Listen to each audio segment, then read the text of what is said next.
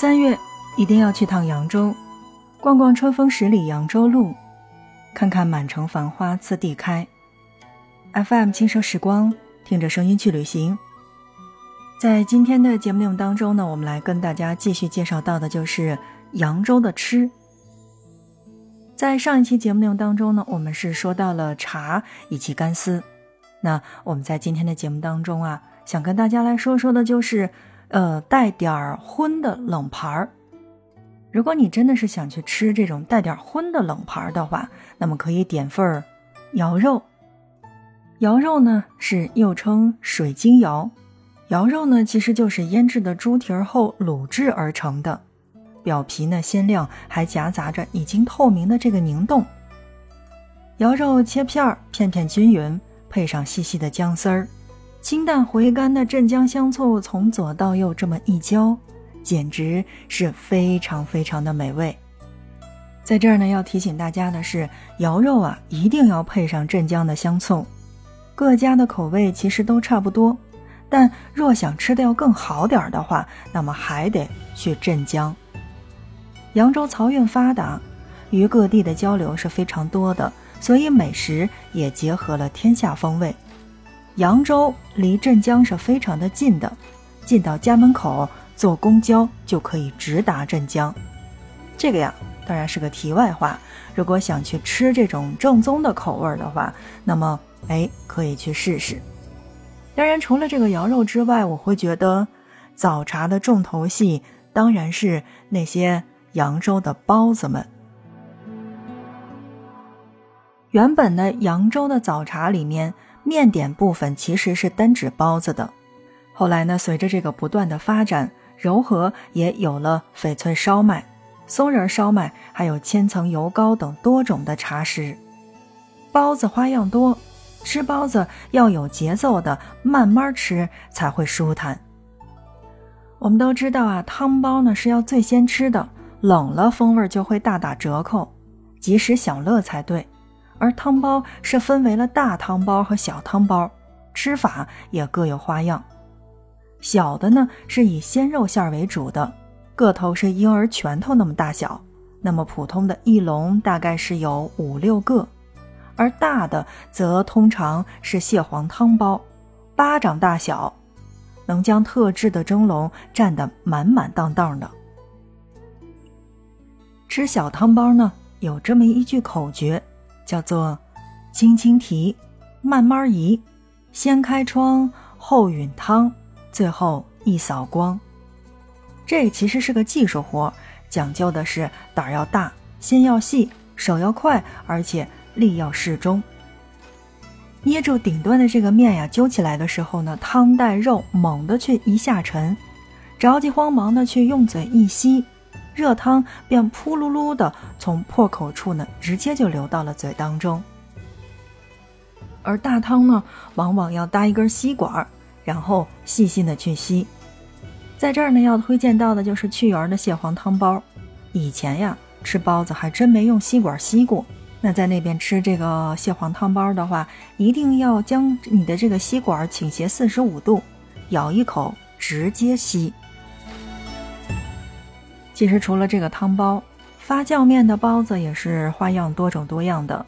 从馅儿心上来谈，有常见的豆沙包、鲜肉包、青菜包、雪菜包、蟹黄包，还有独创的三丁包、五丁包、豆腐皮包，还有应季馅儿的这个包子，春天的荠菜包，夏天的茯苓包，还有冬天的野鸭菜包。在扬州。但凡是有这个馅儿心的东西，都爱添一些小心思，而这些小心思还得是慢慢的才能品得出来的。整个青菜包里边都是油光锃亮的，还有光滑的猪油，而豆腐包当中藏着一半香菇肉，荠菜包子当中突然就会咬到一小块肉丁。吃扬州带馅儿的点心呢，就像是进行了一场藏着秘密的旅行。总有一些出人意料的惊喜，所以平时呢，我们说起来江南，都会说这是一个非常精细的地方。当然呢，还有一些东北人呢是并不太习惯的，因为东北人嘛性格都非常的豪迈和粗犷，东西呢也是一咕噜的往这个锅里边一炖，出来的话呢，虽然卖相不好看，但吃起来是非常的好吃的。只是去到了江南的时候，就会发现，东西非常的精细，摆盘儿非常的美丽，但好像就是缺少了什么，量少吗？少是少。但每一道菜、每一样点心和每一样你所要品尝到的这个美食，都是可以值得细品和深究的。比如说这个松子儿糯米烧麦，松子儿糯米烧麦呢，就是用上好的松子儿糯米，然后再加上上好的酱油等去调了一个这么一个料，等到吃到嘴里的时候呢，还带着非常实在的松子儿香。再比如说翡翠烧麦，它呢是用青菜和火腿做的，顶上的火腿末为整个烧麦外表增添了这个亮度的同时呢，也更增加了一份肉香。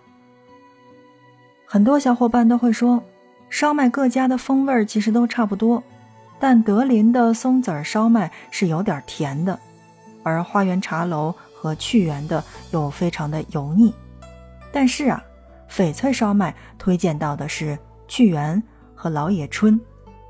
当然呢，说到这儿，要跟大家来普及一个非常非常普通的在扬州旅行的小知识。因为千层油糕和翡翠烧麦是并称为叫做扬州双绝的，这种甜点心呢是全部吃完之后换个口味用的。所以在这儿呢，也要告诉大家，既然去到了扬州了嘛，那么。重点的扬州双绝是一定要点来尝一尝的。FM 轻奢时光，听着声音去旅行。在今天的节目当中呢，我们来跟大家一起介绍到的就是扬州的吃。我们都说烟花三月下扬州，是看到的扬州的美景。其实呢，严格意义上来讲，烟花三月的三月，其实指到的就是阳历的四月。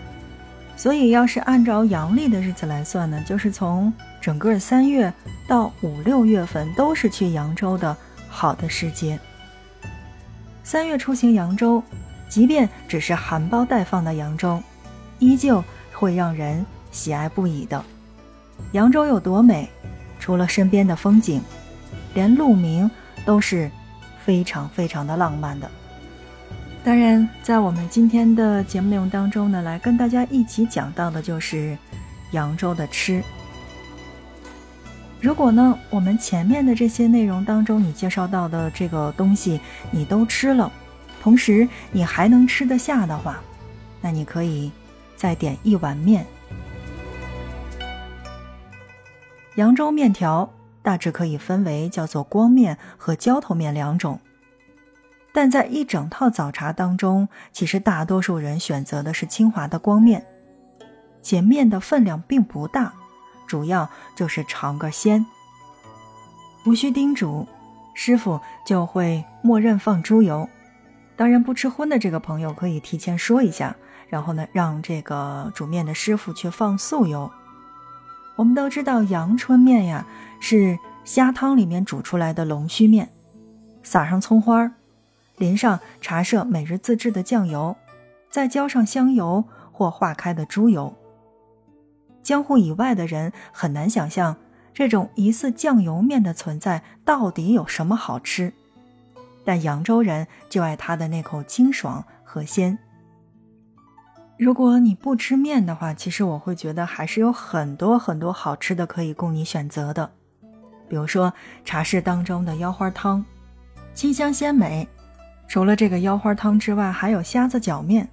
当然，现在想要告诉你的是，虾子饺面当中是没有饺子的，而是淮阳一带叫的淮饺。其实说白了，就是我们所谓的馄饨。虾子呢，也不在馄饨馅儿当中，而是指下面的时候和下馄饨的时候用到的汤是本地河虾的虾子熬制而成的汤。另外呢，还有一些好吃的是这个全国很多地方都有的，只不过是叫法不一样，或者说在这个做法上面稍微不同的，那就是锅贴。我们去到扬州再去吃这个锅贴的时候，就会发现，嗯，怎么会这么像这个煎饺呢？哎，它不是煎饺啊，它真的是锅贴。当中的这个馅料用到的是笋肉馅儿，柔中带脆，嫩里透鲜。